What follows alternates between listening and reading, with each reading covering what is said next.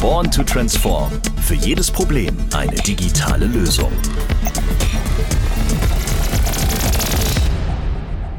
Oh nein! Ja, jetzt hier, ab in die Kurve. Oh Mann, jetzt kommt er gleich. Jetzt, Jo, ich bin wieder drin. So, jetzt. Wer ist jetzt eigentlich vorne von uns beiden? Ich glaube, ja, jetzt bist du hinten. Sehr gut. Jetzt, jetzt liege ich da auf der Strecke und wenn du jetzt kommst, dann knallt's. So, herzlich willkommen zurück zu Born to Transform. Wir sind immer noch auf der Smart Solutions hier in Düsseldorf und unser Rennen ist hier voll im Gange. Bei mir steht Christoph Schleid. Hallo Christoph. Ah, hallo Felix. Na Grüß dich. Christoph, meinst du, du hast eine Chance? Gegen dich? Ah, ja, vielleicht schon. Ah, jetzt Bevor wir jetzt ist schon wieder rausgeflogen. Also genau. keine Chance. Schöne Überleitung. Bevor wir nämlich gleich erklären, warum wir hier auf der Smart Solutions überhaupt eine Carrera-Bahn stehen haben, hören wir noch einmal rein, was wir in der letzten Folge hier gesehen haben. Ja, da muss ich mal sagen, Fujitsu hat nicht nur smarte Lösungen, sondern auch sehr guten Kaffee, Christoph, oder? Ja, Den brauchen wir auch. Wir haben ja hier unseren Chief Coffee Drinker heute Morgen auf der Bühne gehört. Ja, und äh, ist übrigens eine gute Überleitung, ne? weil wir äh, reden gerade mit einer Kaffeerösterei über Nachhaltigkeit. Und das bringt uns zum Stand äh, Thema Smart Sustainability. Christoph, Exakt. als hätten wir es geplant. Ja, reiner Zufall. Erzähl uns ein bisschen ähm, Smart Sustainability. Wie smart kann denn Nachhaltigkeit überhaupt sein? Ja, es, es muss smart sein, weil äh, wenn Nachhaltigkeit nicht smart ist, also sich praktisch sich in unseren Alltag integriert, wenn es auch Spaß macht und intelligent ist, dann nutzt es keiner, dann wird es nicht nachhaltig, dann ist es nicht nachhaltig. Christoph, das Ergebnis möchte ich eigentlich nicht teilen. Ich habe dich gnadenlos abgezogen. Aber verrat uns doch mal, und ich hatte es gerade schon gesagt, warum ist hier eine Carrera-Bahn? Warum fahren wir hier mit Autos über eine Rennbahn bei der Smart Solutions? Das ist eine ganz spannende Geschichte. Und übrigens, ne, du Profi, ich Tourist, genau dieselbe Situation haben wir am Nürburgring. ja, ähm, das natürlich gerade auf der Nordschleife. Ja, und äh, über die reden wir beim Nürburgring im Moment, die grüne Hölle. Ja, finden unheimlich viele äh, Privatfahrten, Touristenfahrten statt, wo jeder mit seinem Privatwagen gerne mal auch dieses Erlebnis haben möchte, hier knapp äh, 22 Kilometer äh, hier ein Rennen zu fahren. Ja. Und das ist dann wie hier. Ne? Die einen machen das täglich, die anderen machen das Als einmal ob in ihrem Leben. täglich an der ja, ja, sah so aus bei dir. ne? Und äh, da passieren natürlich unheimlich viele Unfälle. Da bleiben Fahrzeuge liegen, da werden Teile verloren, da gibt es dann, äh, dass Öl auf der Strecke ist. Und da war tatsächlich die Herausforderung des Nürburgrings zu sagen, wie kriegen wir das besser hin? Weil auf 22 Kilometern in der Vulkaneifel 200 Leute an die Strecke stellen, die als Streckenposten dienen, ist keine Lösung Ja. äh, an der Stelle. Und auch da ganz spannend, der Termin, da ging es um intelligentes äh, Besuchermanagement auf den Tribünen. Okay. Und am Ende sind wir gelandet bei... Auf der Rennbahn. Auf der Rennbahn. Auf der Rennstrecke, Ja, Wahnsinn. wie können wir im Prinzip mit Bilderkennung, ne, ähm, eigentlich eine Technologie, die wir, die wir aus diesem Qualitätsmanagement, was ich vorhin hatte, ne, übernommen haben. Ja, letztlich ist über die intelligente Überwachung von Verkehrsflächen, Anomalieerkennung, kann ich genauso nutzen für Seitenstreifenfreigaben auf Autobahnen oder große Logistikhöfe etc. Ja, weil es letztlich darum geht, eine Anomalie, also etwas, was da nicht hingehört, auf der Strecke zu erkennen, auf einer Verkehrsfläche. Also auf jeden Fall ein mega interessantes Thema und so kommen wir von der kleinen äh, ja, Modellrennstrecke auf die echte Rennstrecke. Und das Schöne, hier auf der Smart Solutions sind die Verantwortlichen des Nürburgrings sogar anwesend. Und da hören wir jetzt mal rein, was da gerade auf der Bühne gesagt wurde. Das ist nämlich wirklich ein richtig, richtig cooles Thema.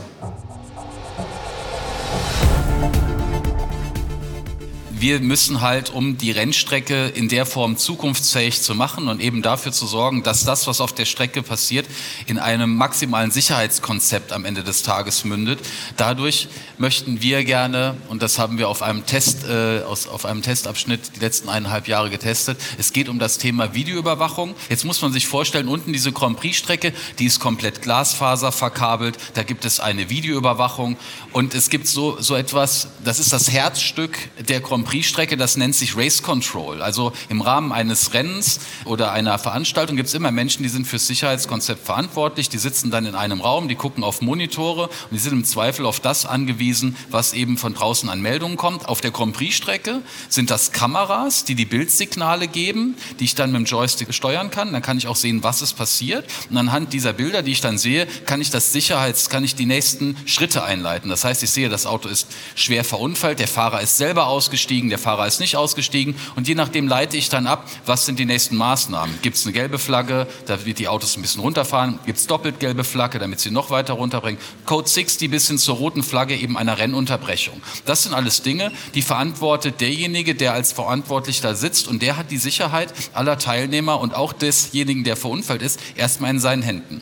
Auf der Nordschleife gibt es das nicht, weil es eben eine Rennstrecke ist, die 21 Kilometer durch den, durch den Wald führt. Und im Endeffekt wird da heute immer noch mit Funk gearbeitet und teilweise in den, in den Hauptgebäuden immer noch mit Kurbeltelefonen, über die halt die Meldung in die Race Control gegeben hat. Das heißt, jeder, der draußen an dieser Rennstrecke steht, ist Augen und Ohren derer, die die Sicherheit verantworten. Jetzt können Sie sich vorstellen, draußen verunfallt ein, ein Fahrzeug und man muss jetzt erstmal Meldung machen. Das heißt, einer funkt, äh, funkt äh, den Hauptposten an und sagt dem, hier ist einer äh, eingeplankt, so, der Fahrer ist nicht ausgestiegen, steht so und so da. Das heißt, im Optimalfall schwenkt da schon einer die gelbe Flagge, weil es eine Rennveranstaltung ist. Bei den Touristenfahrten kann es aber auch sein, dass da ausgerechnet gerade kein Posten steht. Das heißt, da wird dann sogar Meldung gemacht über einen Telefoneinruf, über eine Notrufnummer eines Teilnehmers bei den Touristenfahrten. Jetzt können Sie sich vorstellen, das passiert hinter einer blinden Kurve. Man kommt um die Kurve mit 200 und dann steht einer auf der Straße. Das ist, wenn man jetzt den Bremsweg mal ausrechnet, nicht, nicht zwingend das Beste, was einem auf so, einer, auf so einer Runde passieren kann. So, und wenn man jetzt in der Race Control steht und, und man kriegt Meldung, kriegt das alles erstmal erklärt, hier ist einer eingeplankt, der steht jetzt quer hier, dies und das, dann muss der in der Race Control eine Entscheidung treffen anhand dessen, was ihm erzählt wird der Meldeweg bis hin zur Entscheidung, bis hin zum Weg, dass ich jetzt sage, das und das muss passieren, ist natürlich enorm lang. Also sind wir mit Fujitsu ins Gespräch gegangen, haben gesagt, hier, wir brauchen hier eine Lösung mit Kameras. Jetzt ist es aber so, um die Strecke draußen abzudecken, braucht man halt 100 Kameras. Das kann ein normaler Mensch eben nicht mehr überblicken. Und da kommt dann die KI rein und die findet dann die Lösungen für das, was das menschliche Auge nicht mehr leisten kann. Okay, wow, das finde ich auf jeden Fall mega beeindruckend, dass ihr ja ursprünglich für ein ganz anderes Projekt zum Nürburgring herangezogen worden seid und dann letztendlich mit der Digitalisierung der Rennstrecke fortgesetzt habt. Gibt es das denn öfter bei euch, dass ihr bei einem Kunden eigentlich für Projekt A ja, angefragt werdet und dann was ganz anderes löst? Ja, das ist sogar eher die Regel wie die Ausnahme, weil letztlich geht es ja um die Identifikation von Kundenherausforderungen und haben wir dafür eine passende Lösung im Baukasten, macht eine Lösung Sinn und manchmal ist das, was sowohl wir als auch der Kunde anderes im Kopf haben, gar nicht das, was am vielversprechendsten ist. Ja, und damit entwickelt sich das weiter. Ja, es gibt auch viele Situationen, wo wir aus diesen Digitalisierungsthemen in unseren sagen wir, klassischen Managed Service Systemen landen, was für den Kunden uns einen riesen Mehrwert äh, bietet, dass wir das auch aus einer Hand anbieten können, weil am Ende geht es ja nicht darum, das nur in einem POC zu haben, eine schöne digitalisierte Lösung, die irgendwo isoliert läuft, so soll er letztlich in einen unternehmensweiten Einsatz kommen, um auch die entsprechenden Mehrwerte zu generieren. Ja, da sind wir als Integrator, als Fujitsu natürlich bestens unterwegs. Ja. Und wir schaffen Plattformen, die über die Branchengrenzen hinweg, die ja sowieso seit Jahren äh, massiv niedriger werden, ja, in letztlich cross-vertikale Plattformen, wie zum Beispiel unser IT Operations Cockpit als Plattform für ähm, Gebäudemanagement, Energiemanagement, Condition Monitoring etc. Also überall, wo ich letztlich Bestandsdaten habe, wo ich Liegenschaften habe, passt das wunderbar. Wenn ich aber über Geodaten spreche, wir haben hier ein super Beispiel zur intelligenten Muschelfischerei. Ja, so, okay. so, ein kleines, so, ein kleines, Highlight, was ich dann nochmal so zum Schluss nennen kann, wo wir letztlich über Geodaten überwachen, dass im Nationalpark Wattenmeer Muschelfischerei nachhaltig stattfindet. Okay. Ja? Also für Geodaten haben wir wieder mit einem Partner zusammen eine andere Plattform. Ja, und letztlich das zusammenzubringen ja, und da mit dem Kunden auch zu überlegen, wo hat er Herausforderungen, was haben wir, äh, was haben wir vielleicht auch bei anderen Kunden schon erlebt. Also Netzwerke und Ökosysteme ist da unheimlich wichtig. Nürburgring, da sind ja nicht nur die Touristenfahrten, da testen alle Automobilhersteller. Ja? Da gibt es also unheimlich interessante Möglichkeiten, sich auszutauschen und zu Lösungen zu kommen, die einer oder zwei alleine gar nicht bewältigen können, sondern die einfach dann im Team äh, gelöst werden müssen. Und ich dachte schon, mein Job ist abwechslungsreich, aber wenn du mir sagst, du arbeitest mit dem Thema Smart Cities, Smart Sustainabilities, smarte Rennstrecken und bis hin zur Muschelfischerei, dann würde ich sagen, mega Job, den du hast. Ich weiß auch, dein Kalender ist voll und genau deshalb müssen wir dich leider jetzt schon verabschieden. Ich werde mich hier noch ein bisschen umschauen und umhören auf der Smart Solutions. Dir danke ich auf jeden Fall für deine Zeit und diese interessanten Einblicke und vielleicht schaue ich mir noch das ein oder andere Wimmelbild an. Danke dir, Ja, Christoph. Mach das. Vielen Dank und viel Spaß noch mit unseren Experten. So, und dann wollen wir doch mal schauen, was es hier noch zu entdecken gibt. Mich treibt es irgendwie direkt noch mal zu dem Thema Smart City, weil mich das selbst ganz besonders begeistert. Und ah, da sehe ich schon unseren Experten, Johannes Schöniger. Hallo Johannes. Hi Felix. Johannes, ich hatte mit Christoph in der vorherigen Folge schon über das Thema Smart Cities und über die Stände hier gesprochen. Aber Smart Cities begeistert mich Ja. zunehmend. Wie ist es denn bei dir? Was begeistert dich bei dem Thema am meisten? Und erzähl uns doch mal so ein bisschen, ja, vielleicht deine zwei Lieblings-Use-Cases hier. Okay. Ja, Smart City begeistert, glaube ich, jeden, weil viele leben in der Stadt ja, oder in der Region. Was mich begeistert, ist das Thema Mobilität und gerade das Thema Mikromobilität. Jeder kennt, glaube ich, das Thema E-Scooter oder E-Roller oder E-Bikes. So, und die Problematik, glaube ich, kennt auch jeder. Falsch abgestellte im Park, auf dem Gehweg etc. pp, behindernd. Oh ja. Oh ja. Wenn ich die Stadt jetzt anrufe, sagt die, hm, wissen wir auch nicht genau Bescheid, wie das Verhalten ist, etc. Was haben wir gemacht? Wir bieten ein System an, was die Daten der Shared Mobility Anbieter auswertet und der Stadt die Möglichkeit gibt, die digitale Souveränität wieder zu gewinnen, also sichtbar zu handeln. Aber welchen Vorteil hat die Stadt davon, zu wissen, wann, wo, welcher E-Roller abgelegt oder abgestellt wird? Ja, weil die Stadt ja zum Beispiel Verbotszonen einrichtet oder Fahrverbotszonen, wo Fahrzeuge nicht fahren dürfen oder geparkt werden müssen. Und wie kontrolliere ich denn das? Und das äh, machen wir mit den digitalen Daten, ohne dass ein Ordnungsamtsmitarbeiter rausgehen muss. Das heißt, wir verbinden diese Positionsdaten direkt mit dem Raum und Zeit und kriegen dadurch automatische Auswertung. Das heißt, die Stadt kriegt automatisch Mitteilung, wenn Autos zum Beispiel oder E-Scooter in Parkflächen sind Dort, oder in Fußgängerzonen sind, Also wo in sie nicht hin sollen. wo sie nicht hin sollen. Genau. genau. Und was passiert dann? Also was wäre Ähm, dann der nächste Step?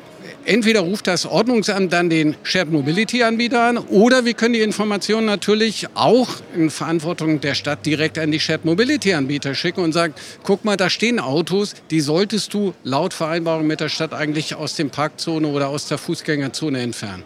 Okay, dann ähm, Thema kritische Meldeketten. Ach, da, da, Felix, ja, ich wollte gerade sagen, da funkelt es doch direkt in deinen Augen. Und das Ja. sehe ich hier ganz groß auf diesem Bildschirm, der hier bei dir am Stand ist. Ja. Was bedeutet denn eine kritische Meldekette? Was hat es damit auf sich? Eine kritische Meldekette hat eigentlich damit, ähm, dass ein, nehmen wir mal ganz einfach, ein Alarm ausgelöst wird in der Stadt.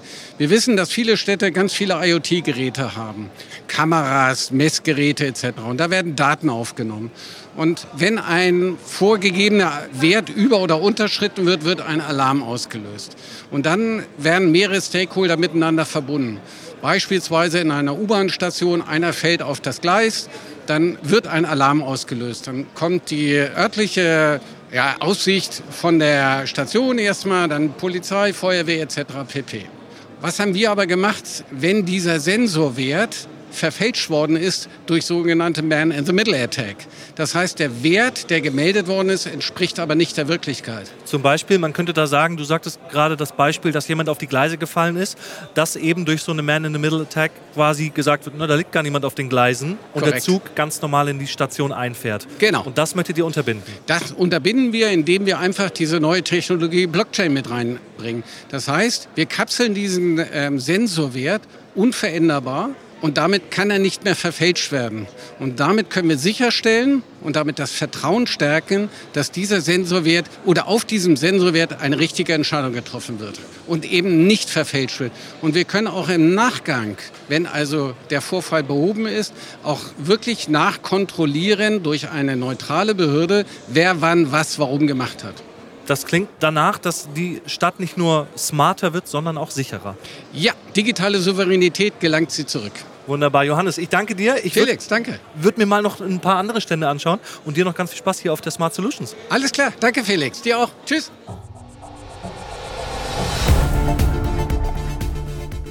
Wir bleiben bei dem Thema Smart Cities, beziehungsweise wir kommen jetzt zu einem Thema, das sich auf fast alle Bereiche hier auf der Smart Solutions anwenden kann. Bei mir steht Steffi Brauer. Steffi, was habe ich denn da gerade anmoderiert? Was kann man denn wirklich auf alle Bereiche anwenden?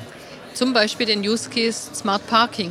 Weil es geht sowohl in einer Stadt darum, den Parkplatz oder einen freien Parkplatz zu finden, eine Übersicht über die Parkplatzsituation zu haben, aber eben nicht nur in der Stadt, sondern zum Beispiel auch bei einer Eventarena, beim äh, Fußballstadion oder auch bei einem Logistikunternehmen geht es darum, die Parkplätze so effizient und optimal auszunutzen, als auch dem Kunden anzubieten, er hat noch freie Parkplätze und äh, wo ist dieser Parkplatz. Und da geht es, glaube ich, weitaus um mehr, als wie man das wahrscheinlich schon aus vielen Städten kennt, dass irgendwie am Eingang der Stadt groß steht, an diesem Parkhaus sind noch so und so viele Plätze frei, sondern wie smart kann denn ein Parkplatz sein oder auch eine Parksituation in der Stadt? Genau, also das Einfachste ist, dass es halt angezeigt wird auf Anzeigetafeln, bis hin dazu, dass es mir auch in der App angezeigt wird, dass ich, bevor ich zu Hause losfahre, sehe, oh ja, da ist ein freier Parkplatz, schnell ins Auto. Ganz smart kann es sein, zum Beispiel bei einer Eventarena. Ich habe einen Parkplatz, einen VIP-Parkplatz an einem Fußballstadion und komme hin und mit meinem Kennzeichen, was erkannt wird, geht die Schranke auch auf und ich kann ungehindert zu meinem Parkplatz fahren und ist damit dann auch der Parkplatz als belegt angezeigt bis dahin, dass ich mir eben über die App nicht nur anzeigen lassen kann, wo ein Parkplatz frei ist, sondern vielleicht auch schon einen Parkplatz buchen kann, dass ich nicht schnell losfahren muss, sondern sage, ach ja, ab 15 Uhr bin ich in der Stadt und da buche ich mir mal den Parkplatz. Das klingt auf jeden Fall sehr futuristisch. Wie ist es denn mit den Parkplätzen selbst? Müssen die alle irgendwie vernetzt sein? Und ich habe mal gehört, dass auch Autos mittlerweile Parkplatzflächen scannen und das dann an ein System weitergeben. Ist das Zukunftsmusik oder wie wird das Ganze irgendwie Ihr ja. seid schon gut informiert. Äh, super, ich stelle euch gleich ein. genau, also es gibt verschiedenste Lösungen, äh, um die Belegung von Parkplätzen aufzunehmen mittels Sensorik oder mittels Kamera. Sensorik muss man natürlich verbauen im Boden oder daneben, um zu erkennen, ist ein Parkplatz belegt oder nicht. Bei Kameras hat man halt mit einer Kamera einen schnelleren Überblick auch über die Anzahl, über eine größere Anzahl von Parkplätzen. Bis dahin, dass es Sensorik gibt, die man in Autos in fast alle Autotypen einbauen kann. Aber die sind dann speziell dafür nur ausgelegt, um zum Beispiel eben zweimal am Tag durch Städte zu fahren und zu scannen. Hier stehen Autos richtig auf den Parkplätzen, sie haben auch bezahlt. Wehrsystem, es gibt Autos, die stehen auf Flächen, wo Autos nicht stehen dürfen, vor Hydranten, vor Ausfahrten, vor schräg markierten Stellplätzen. All das kann damit detektiert werden und die Daten, die einmal elektronisch ja schon da sind, dann auch den Städten, den Ordnungsämtern angezeigt werden und die Knöllchen auch elektronisch dann verteilt werden. Auf jeden Fall super, super interessantes Thema. Steffi, vielen, vielen Dank. Gerne. Hat mich sehr gefreut.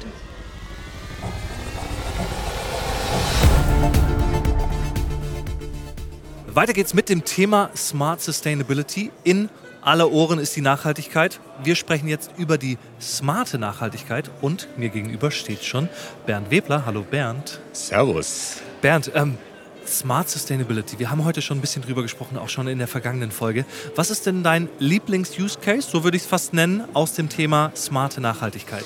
Ähm, der Use Case, der mich am meisten berührt, ist tatsächlich der Versuch, die Verschwendung bei Lebensmitteln deutlich zu reduzieren, minimieren bzw. ganz zu vermeiden. Wir bei Fujitsu haben hier ein paar Untersuchungen angestellt und tatsächlich wurden wir vor einigen Jahren sogar mal von einem großen Discounter gechallenged. Er hat gesagt, Mensch, müssen wir tatsächlich alle zehn Sorten von Tomaten bis zum Ende, bis zur Filialschließung auf dem Regal haben. Damals konnte ich die Frage nicht beantworten.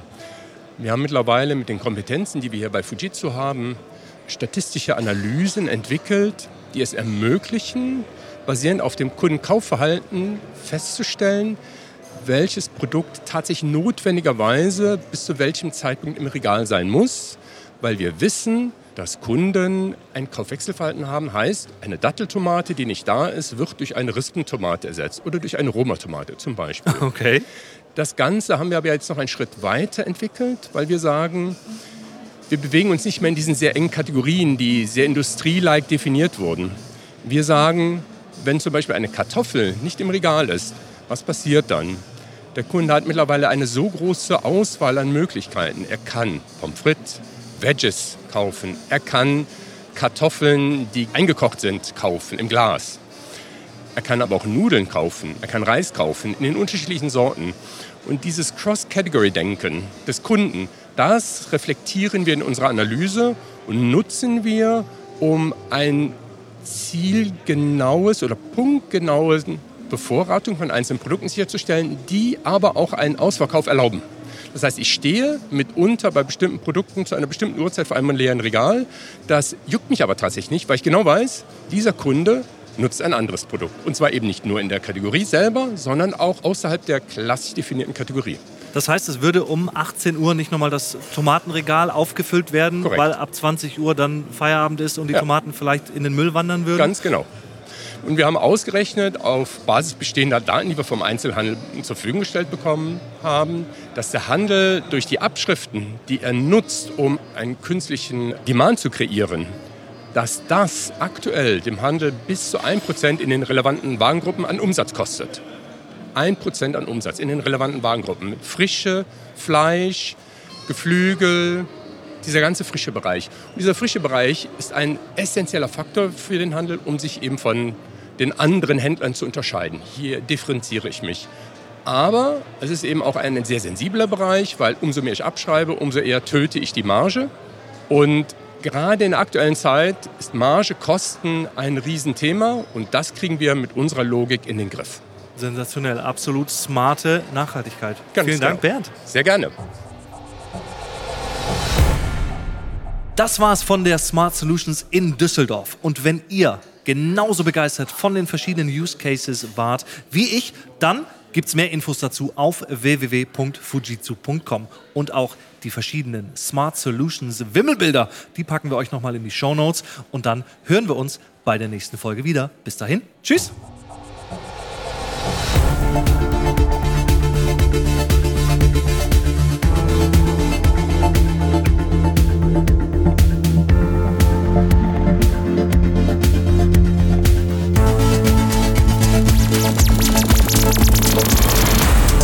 Born to Transform.